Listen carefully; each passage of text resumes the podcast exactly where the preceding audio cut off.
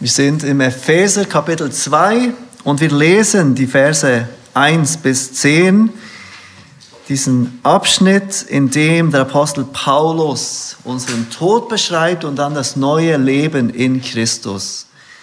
Und wir werden uns heute die Verse 4 bis 7 im Besonderen anschauen. Epheser 2, wir lesen ab Vers 1.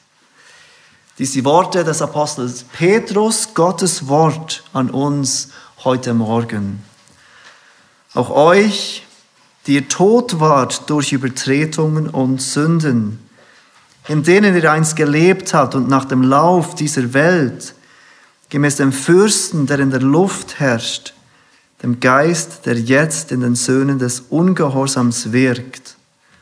Unter ihnen führten auch wir alle einst unser Leben in den Begierden unseres Fleisches, indem wir den Willen des Fleisches und der Gedanken taten.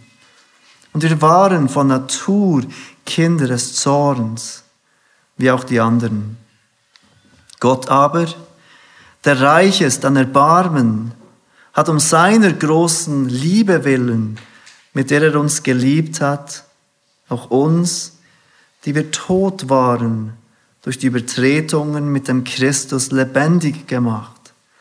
Aus Gnade seid ihr errettet und hat uns mit auferweckt und mitversetzt in die himmlischen Regionen in Christus Jesus, damit er in den kommenden Weltzeiten den überschwänglichen Reichtum seiner Gnade in Güte an uns erweise in Christus Jesus. Denn aus Gnade seid ihr errettet durch den Glauben und das nicht aus euch selbst. Gottes Gabe ist es. Nicht aus Werken, damit niemand sich rühme. Denn wir sind seine Schöpfung, erschaffen in Christus Jesus zu guten Werken, die Gott zuvor bereitet hat, damit wir in ihnen wandeln sollen. Wir haben letzte Woche angefangen mit diesem wunderbaren Text in diesem zweiten Kapitel des Epheserbriefes. Und Paulus beschreibt dort mit ganz drastischen Worten, die nicht klarer sein könnten, was falsch ist mit uns, was unser Problem ist von Natur aus. Durch unsere Übertretungen, durch unsere Sünden sind wir von Natur aus von diesem Gott des Lebens getrennt. Wir sind tot in unserer Sünde. Und der Apostel Paulus beschreibt diesen Tod, dieses geistliche tote Leben mit den folgenden drei Wahrheiten. Wir lebten gemäß dem Lauf dieser Welt. Wir lebten gemäß dem Fürsten der Luft, Satan. Und wir lebten gemäß den Begierden unseres Fleisches.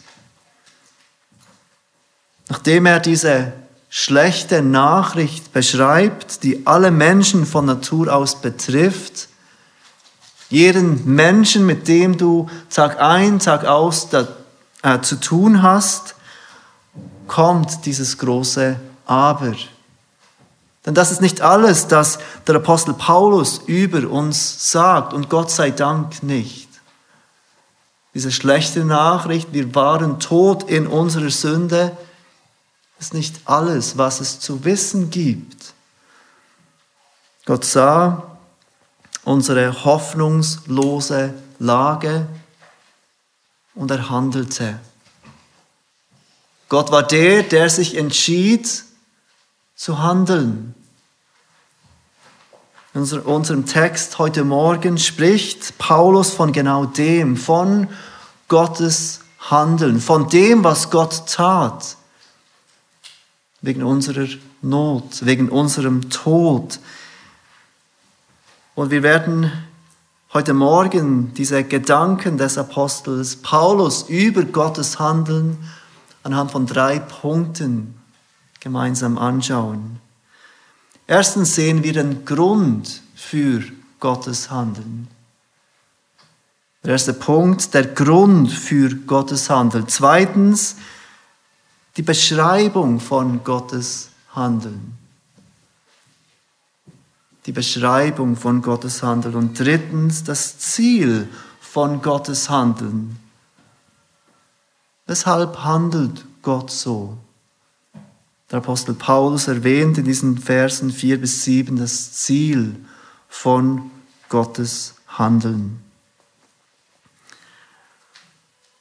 Uns ist bewusst, dass Paulus diesen Brief an Christen schreibt. Er schreibt diesen Brief an die Christen in Ephesus. Er verbrachte drei Jahre mit den Geschwistern dieser Gemeinde. Er lehrte sie den ganzen Ratschluss Gottes. Er lebte unter diesen Christen während drei Jahren und legte Gottes Wort aus. Er lehrte sie alles, was ihm Gott offenbart hatte. Und auch die Ältesten, die, die diese Gemeinde leiteten, wurden von Paulus intensiv betreut. Während drei Jahren war er unter ihnen und er beschreibt, dass er Tag und Nacht nicht aufhörte, sie die Wahrheiten Gottes zu lehren. Ganz sicher waren diese Wahrheiten, die Paulus in diesen Versen schreibt, die wir heute Morgen anschauen, nichts Neues für diese Christen. Ganz sicher war das Teil von dem, dass er sie lehrte, als er bei ihnen war in diesen drei Jahren. Und obwohl sie diese Wahrheiten kannten, sah er es für nötig, sie in diesem Brief an sie und genau diese Wahrheiten zu erinnern.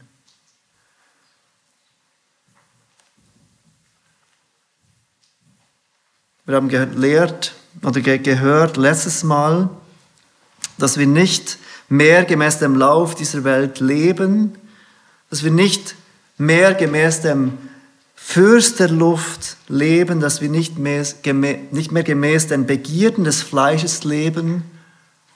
Und trotzdem ist es wahr und eine Realität, dass die Welt, der Teufel und das Fleisch immer noch gegen uns streiten. Dass sie immer noch eine gewisse Macht ausüben über uns.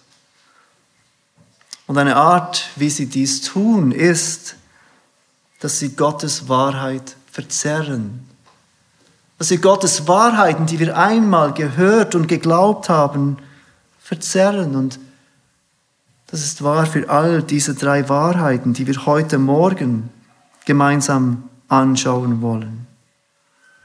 All diese drei Wahrheiten sind nicht nur in deinem Leben angefochten, nein, sie sind auch in der Gemeinde weltweit angefochten. Immer wieder stehen räuberische Wölfe auf innerhalb von der Gemeinde weltweit und ziehen Gottes Wort in Verruf und machen uns diese drei Wahrheiten, an welche uns Paulus heute Morgen erinnert, zu einer Unsicherheit. Sie verzerren diese Wahrheiten. Und deshalb haben auch wir es nötig, an genau das erinnert zu werden, immer wieder. Und wir sehen als erstes der Grund für Gottes Handeln. Paulus fängt an mit Vers 4 Gott aber, der reich ist an Erbarmen, hat um seiner großen Liebe willen, mit der er uns geliebt hat, und wir hören einmal hier auf, und bevor Paulus zum eigentlichen Handeln kommt, also zu dem, was Gott tat, beschreibt er zuerst den Grund, weshalb Gott handelte. Weshalb tat Gott, was er tat. Und was wir sofort sehen, wenn wir den ersten Teil dieses Verses 4 lesen, ist, dass der Grund für Gottes Handeln nicht in dir liegt und nicht in mir liegt. Es ist nicht wegen uns, dass Gott so handelte. Nichts, dass Gott in dir voraussah, ob du etwas tun würdest, ob du etwas nicht tun würdest, führte dazu, dass Gott sich entschloss zu handeln. Der Apostel Paulus lehrt uns, dass es in Gott selbst liegt, in Gottes Charakter, in Gottes Wesen, dass Gott das tat, was er tat. Und er erwähnt zwei Dinge.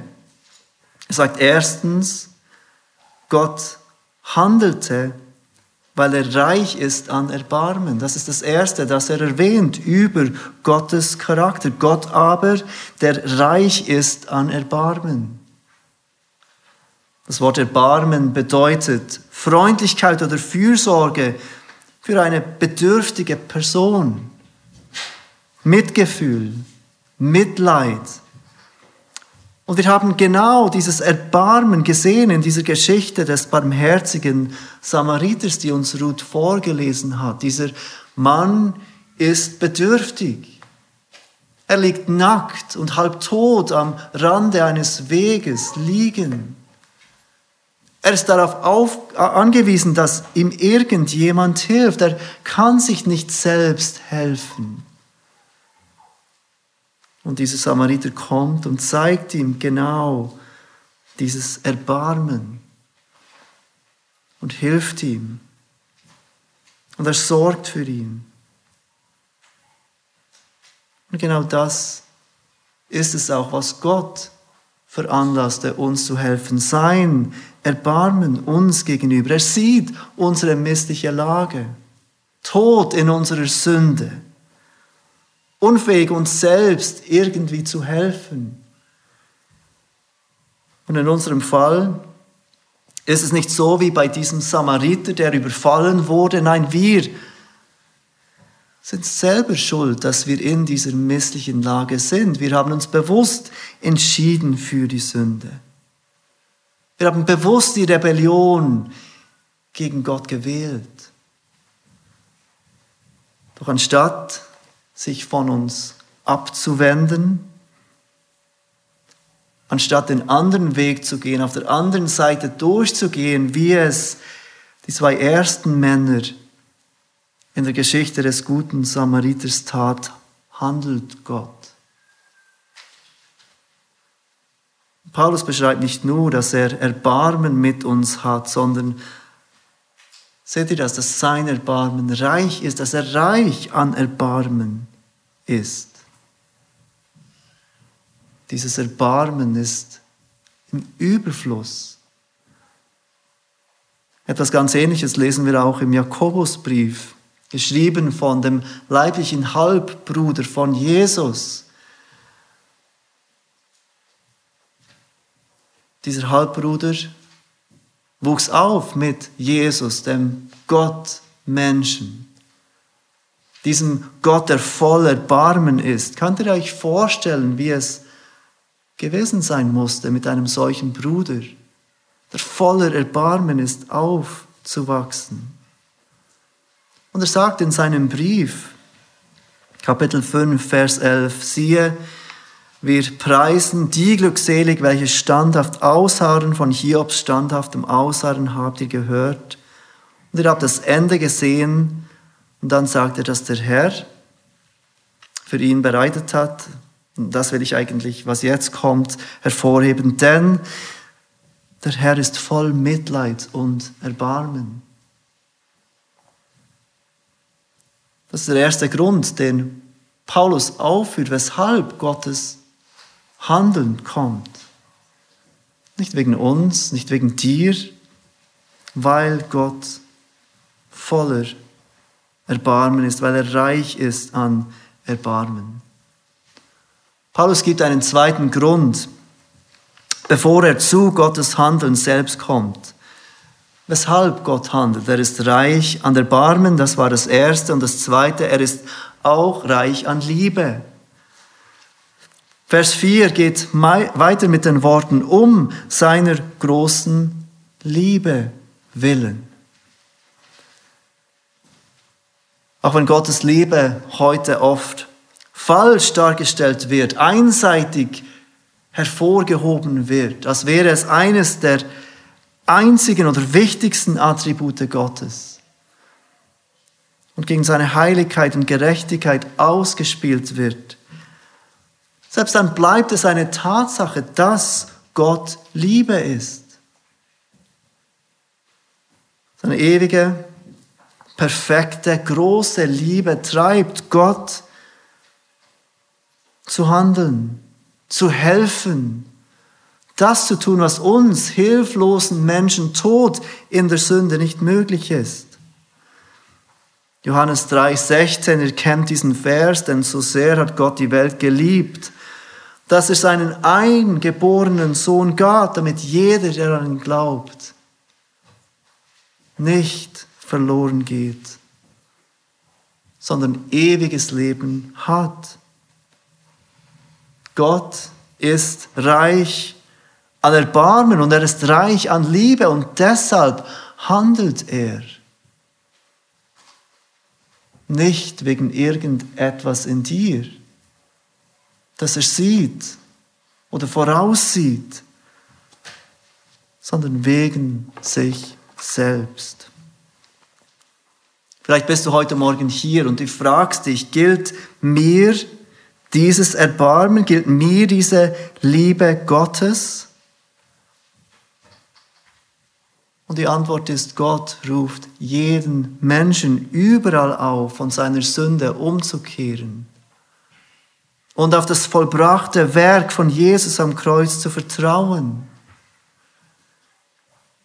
Jesus gab sein Leben hin am Kreuz, damit wir heute in unserer Sünde Vergebung erfahren können. Und wenn du heute Morgen hier bist und deine Schuld einsiehst, dann setze dein Vertrauen auf Christus, auf Jesus. Und komm durch ihn zu diesem Gott, der voller Erbarmen ist, der voller Liebe ist. Bevor der Apostel Paulus zum eigentlichen Handeln geht, will er uns also in Erinnerung rufen, dass sein Handeln, der Grund für sein Handeln in sich selbst ist. Gott ist reich an Erbarmen, er ist reich an Liebe. Es liegt nicht in uns. Und ich glaube, wir haben das soweit verstanden. Aber es scheint, als will der Apostel Paulus wirklich, dass wir das verstehen. Und er macht es noch einmal deutlich in dem, was er jetzt sagt. Er gibt sich noch nicht zufrieden. Seht, wie er Vers 5 anfängt. Er erwähnt noch einmal die Realität des Todes, auch uns, die wir tot waren durch die Übertretungen. Und wieder beschreibt er unseren hilflosen, aussichtslosen, hoffnungslosen Zustand. Wir waren tot in unserer Sünde. Seht ihr, wie er das noch einmal aufgreift? Das, was er in den ersten drei Versen schon ausgeführt hat. Und wahrscheinlich sollte man diesen Vers zeitlich übersetzen, also auch uns, während wir tot waren. Gott tat all diese Dinge, zu denen wir gleich kommen werden, während wir tot in unserer Sünde waren. Gott ist der, der handelt während wir tot sind. Paulus drückt etwas ganz Ähnliches aus im Römer 5. Ich dürft gerne kurz zum Römer 5 gehen. Ich habe schon letzten, letzten Sonntag erwähnt, dass der Römerbrief in einigen Dingen fast ein Kommentar ist zu dem, was Paulus ausführt im Epheserbrief. In viel kürzeren Sätzen. Und im Römer Kapitel 5, ab Vers 6 lesen wir das Folgende, wo Paulus genau diese Wahrheit vor Augen führt, dass Gott der ist, der handelt, während wir noch tot in der Sünde sind. Vers 6, denn Christus ist, als wir noch kraftlos waren, zur bestimmten Zeit für Gottlose gestorben. Nun stirbt kaum jemand für einen Gerechten. Für einen Wohltäter entschließt sich vielleicht jemand zu sterben. Gott aber beweist seine Liebe zu uns dadurch, dass Christus für uns gestorben ist, als wir noch Sünder waren. Wie viel mehr nun werden wir, nachdem wir jetzt durch sein Blut gerechtfertigt worden sind, durch ihn vor dem Zorn errettet werden. Denn wenn wir mit Gott versöhnt worden sind durch den Tod seines Sohnes, als wir noch Feinde waren, wie viel mehr werden wir als Versöhnte gerettet werden durch sein Leben. Wir waren kraftlos, wir waren Sünder, wir waren Feinde. Gott aber beweist seine Liebe zu uns dadurch, dass Christus für uns gestorben ist, als wir noch Sünder waren. Seht ihr auch hier, Gottes Tat, Gottes Handeln kommt zuerst. Warum ist es Paulus so unheimlich wichtig, dass wir diese Wahrheit verstehen, dass wir diese Reihenfolge verstehen? Wir sind tot, Gott handelt und dann kommt unsere Antwort. Weshalb will er das so tief in unsere Herzen bringen und wiederholt es immer und immer wieder auf verschiedene Art und Weisen? Ich glaube, die Antwort ist, dass die Gewissheit von Gott auf solch unglaubliche, unverdiente Art geliebt zu sein, dass wenn wir das wirklich wissen, dass es in unseren Herzen Liebe und Dankbarkeit bewirkt. Und genau die Liebe und Dankbarkeit, die wir brauchen, um unserer Berufung würdig zu wandeln. Genau so fängt ja dann der zweite Teil des Epheserbriefes an. Nachdem Paulus diese wunderbaren Wahrheiten des Evangeliums darlegt, sagt er, und jetzt wandelt gemäß eurer Berufung, lebt so, wie es sich als Christen gehört. Weil Gott dieses große Werk der Erlösung in deinem Leben getan hat. Der Apostel Paulus will, dass wir diese Wahrheiten verstehen, weil er weiß, dass es nötig ist, diese Wahrheiten zu verstehen, damit wir würdig wandeln können. Nicht aus Pflichtgefühl, nicht aus Werk, damit wir etwas verdienen, sondern allein aus Liebe und Dankbarkeit. Wenn du heute Morgen hier bist und du bist jemand, der denkt, er müsse sich Gottes Liebe verdienen, vielleicht ist dieser Gedanke auch nur ganz subtil in deinem Herzen zu finden. Aber wenn du ehrlich bist und dich prüfst, dann merkst du, dass dein Handeln immer wieder davon geprägt ist. Von diesem Gedanken, ich muss mir Gottes Liebe verdienen. Dann wirst du dein Leben lang in Unsicherheit leben. Denn wenn du ehrlich bist, wirst du immer wieder Dinge tun, die Gott nicht ehren. Und du wirst ein, entweder zu einem Heuchler, der diese Dinge einfach verleugnet und Dinge besser darstellt, als sie wirklich sind. Der Dinge gut spricht und denkt, das ist ja doch nicht so schlimm mit mir. Oder es bringt dich zur Verzweiflung, weil du immer wieder merkst, ich kann nicht gut genug sein. Und deine Handlungen sind nicht von Liebe und Dankbarkeit geprägt, Gott gegenüber. Und Gottes gute Nachricht ist, dass während wir tot waren in unserer Sünde, hatte Gott Erbarmen mit dir. Und er tat, was nötig war, um dich zu retten. Und dieses Erbarmen und diese Liebe von ihm führten ihn dazu, dass er handelte. Gottes Handeln ist genau das, was Paulus im zweiten Punkt heute Morgen beschreibt. Die Beschreibung von Gottes Handeln. Was genau hat Gott getan? Hat er eine Möglichkeit geschaffen, damit wir gerettet werden, aber es liegt schlussendlich an uns, ob wir das annehmen oder nicht?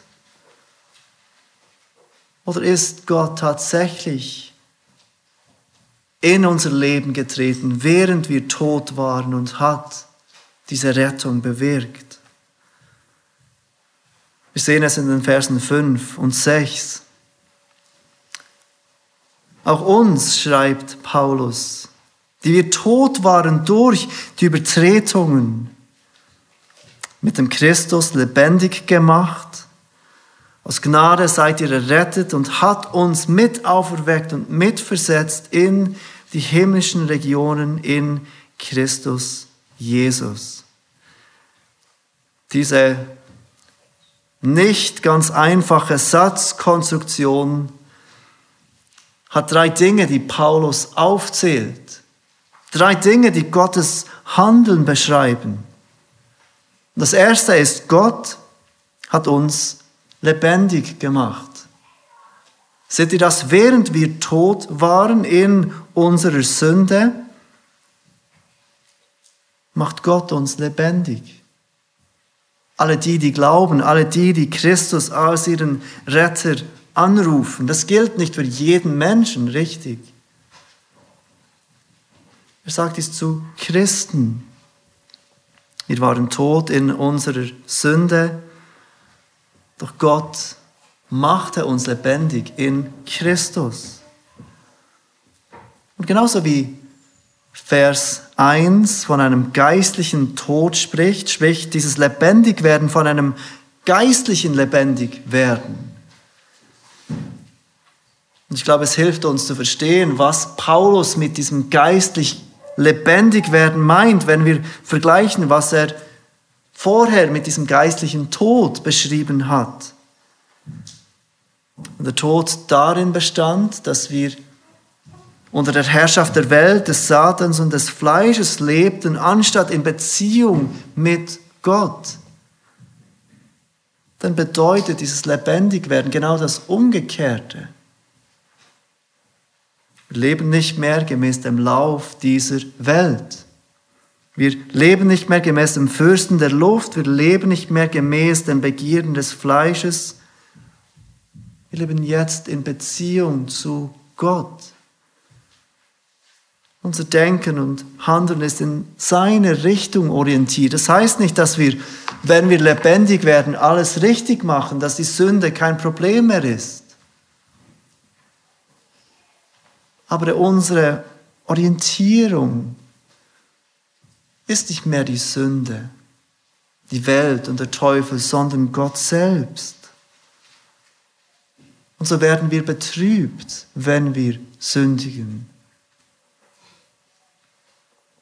Die Welt, Satan und Fleisch haben immer noch Kraft. Und wenn wir ehrlich sind, dann spüren wir diese Kraft täglich. Aber dadurch, dass Gott uns lebendig macht in Christus, kommt eine neue Wahrheit in unser Leben. Ein neues Leben, das diese alte Herrschaft nicht mehr anerkennt als Herrschaft, sondern sich zunehmend danach sehend, frei von Sünde zu leben. Gott hat uns lebendig gemacht. Das ist das Erste, was er erwähnt, wie Gott aus Erbarmen und Liebe handelte. Bevor Paulus zum zweiten Handeln Gottes kommt, fügt er hinzu, seht ihr das, aus Gnade seid ihr errettet. Ganz am Ende von Vers 5. Und es scheint, als will Paulus dies noch einmal wiederholen. Er wird es noch einmal im Vers 8 sagen und dann noch etwas weiter ausführen, aber Paulus will, dass wir das absolut verstehen. Dieses Eingreifen von Gott, dieses Lebendigmachen durch Gott, kommt nicht durch irgendein Werk. Es kommt nicht durch eine Taufe, es kommt nicht durch eine Mitgliedschaft irgendwo. Es kommt nicht durch gute Werke, durch Bemühen im Gehorsam. Nein, es kommt allein aus Gottes Gnade. Zweitens sagt Paulus, Gott hat uns mit auferweckt. Das ist die zweite Art und Weise, wie Gott gehandelt hat unter dieser Beschreibung von Gottes Handeln. Gott hat uns mit auferweckt. Und von was spricht Paulus, wenn er sagt, Gott hat uns mit auferweckt?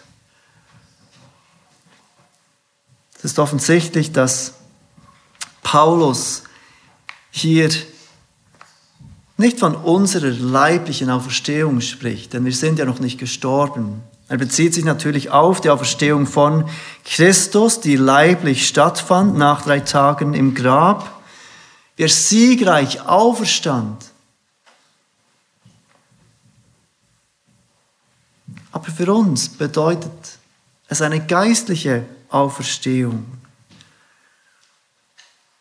Wir sind als Christus auferstanden, mit ihm auferstanden. Geistlich, nicht leiblich. Aber lass mich uns erinnern, dass geistlich nicht bedeutet weniger wahr.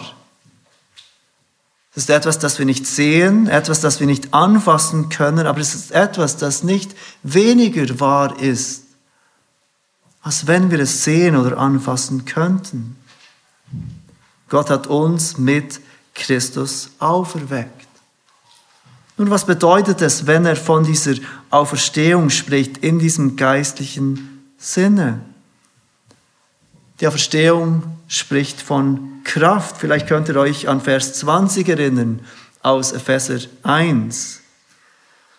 Gott, ähm, Paulus beschreibt dort, wie er für die Gemeinde in Ephesus betet, dass sie Gottes Kraft erkennen mögen. Und er sagt dann, dass diese Auferstehung eine Demonstration ist von Gottes Kraft, wie er Christus aus den Toten auferweckte.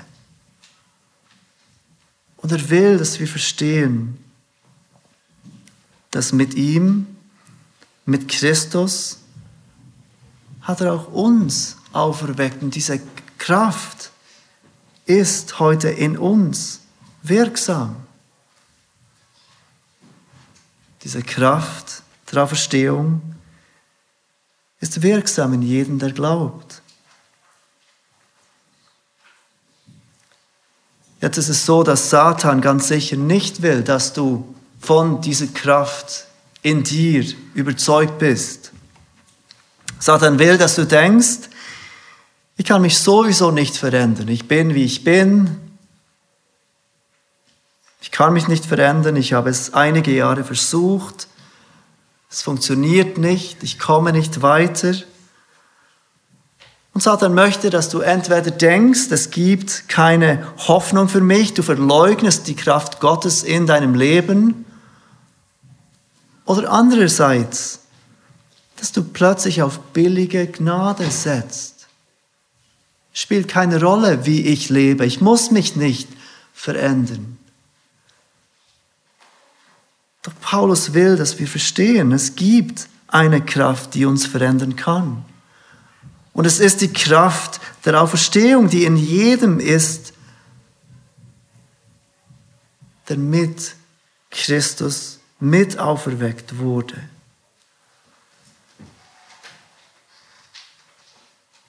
Paulus führt uns hier die Wahrheiten vor Augen. Gott hat uns lebendig gemacht, Gott hat uns mit auferweckt.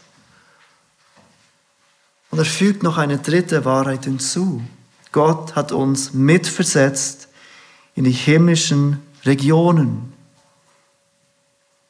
Gott hat uns mit auferweckt in die himmlischen Regionen. Und auch dieser Punkt wird erleuchtet, wenn wir kurz zu diesem Gebet zurückgehen, im Kapitel 1, Vers 20 und 21. Denn Paulus hat dort schon dieses versetzt werden in himmlische Regionen erwähnt, im Zusammenhang mit Jesus Christus. Er schreibt dort, und ich fange noch einmal bei Vers 20 an, die, also die Kraftwirkung Gottes, hat er wirksam werden lassen in dem Christus, als er ihn aus den Toten auferweckte und ihn zu seiner Rechten setzte in den himmlischen Regionen, hoch über jedes Fürstentum und jede Gewalt, Macht und Herrschaft und jeden Namen, der genannt wird, nicht allein in dieser Weltzeit, sondern auch in der zukünftigen. Paulus spricht dort von dieser Autorität über alle Feinde, die Christus erhalten hat. Und indem wir mit ihm mitversetzt wurden in diese himmlischen Regionen zur Rechten Gottes, ist seine Autorität unsere Autorität. Und das bedeutet, dass wir in Christus sicher sein können, dass das Böse, auch wenn es noch so real ist in uns, nicht überhand nehmen wird. Denn Christus hat das Böse besiegt. Und Christus wird dieses gute Werk, das er in dir begonnen hat, ganz sicher zur Vollendung führen und auch deine Sünde schlussendlich besiegen. Gott hat uns in Christus lebendig gemacht. Das ist die erste, der erste Punkt unter dieser Beschreibung von Gottes Handeln. Zweitens, Gott hat uns mit auferweckt. Und drittens, Gott hat uns mitversetzt in die himmlischen Regionen. Genau so hat Gott gehandelt, als wir noch tot waren. Und all diese Dinge sind wahr für uns in Christus Jesus, wie Paulus es wiederholt sagt. Und all diese Dinge sind die Grundlage für unser Leben als Christen. Unser ganzes Leben des Gehorsams kommt aus diesem gnädigen Handeln Gottes.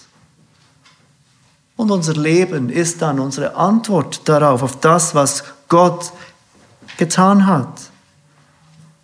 Und Paulus wird, wie erwähnt, in den Versen 8 bis 10 näher darauf eingehen, was unsere Antwort ist auf Gottes Handeln. Während wir tot waren, handelte Gott. Was tun wir mit dieser Wahrheit? Während wir tot waren, handelt Gott.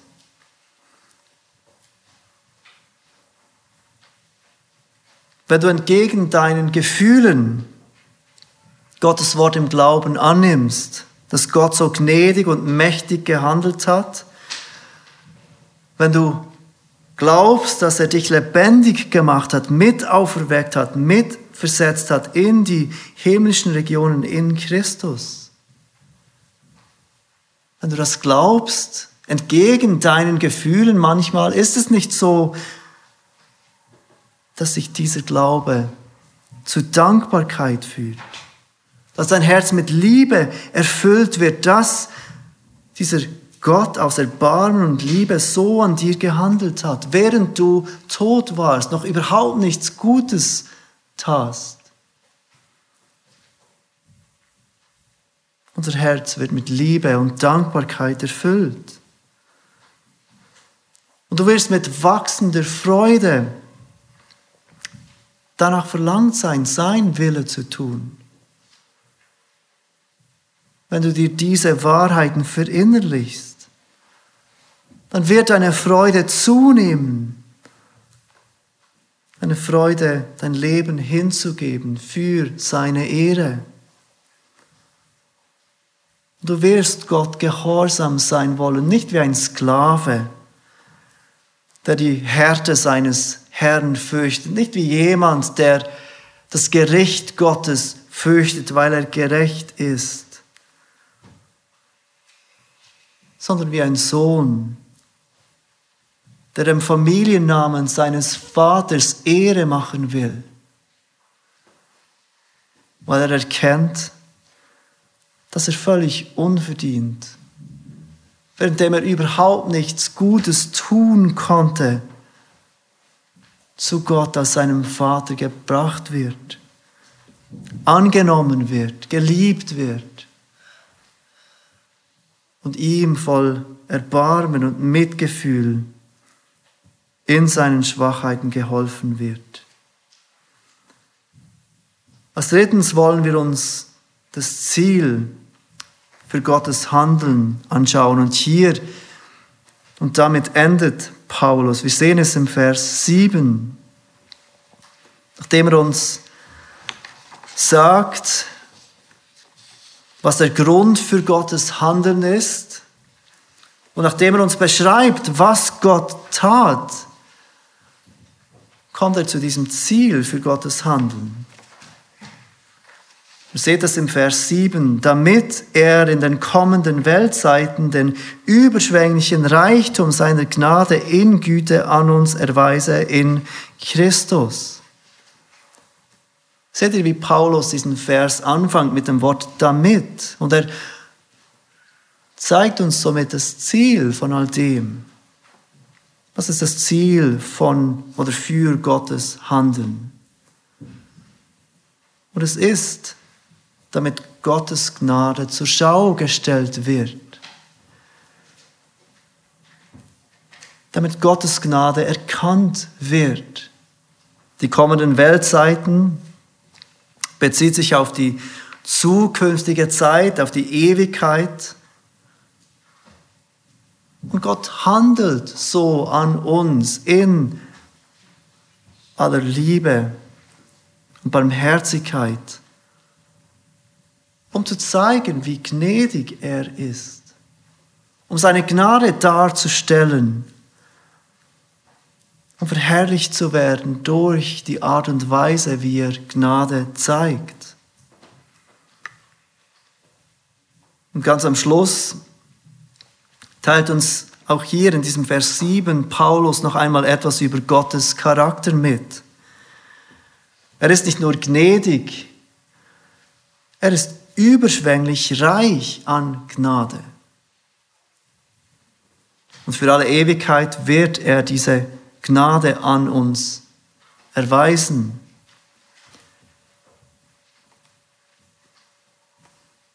John Stott hat in seinem Kommentar diese Wahrheit, diese letzte Wahrheit, das Ziel von Gottes Handeln, dass seine Gnade dargestellt wird mit dem Bild eines Malers dargestellt.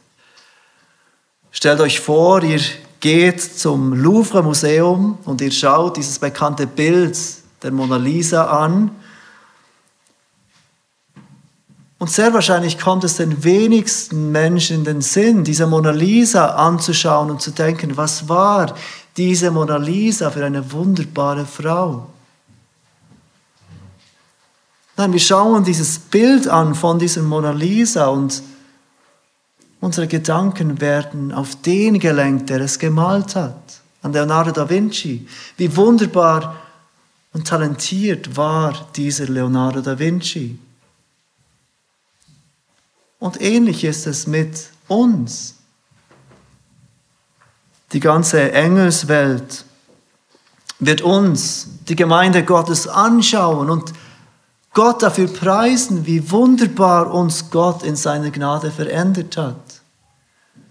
Menschen, die tot waren in der Sünde, Menschen, die selbstsüchtig Gott ablehnten, wurden in und durch Gottes Gnade dazu gebracht, herrlich zu sein, ohne Runzeln vor Gottes Thron zu stehen und die ganze Schöpfung wird wegen der Gnade, die so offensichtlich in uns und durch uns leuchtet, Gott ehren für alle Ewigkeit.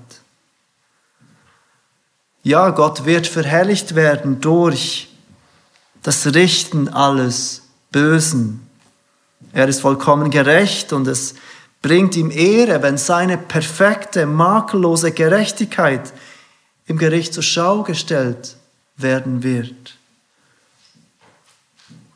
Aber es bringt ihm genau gleich Ehre, wenn er seine Gnade zur Schau stellen wird, wenn Sünder aus jeder Nation, jedem Stamm, jedem Volk und jeder Sprache reingewaschen durch das Blut des Lammes vor seinem Thron niederfallen und anbeten werden. Amen. Lob, Herrlichkeit, Weisheit, Dank und Ehre und Macht und Stärke gebühren unserem Gott von Ewigkeit zu Ewigkeit. Gott wird angebetet werden wegen der Gnade, die er so offensichtlich an uns gezeigt hat. Lasst uns beten.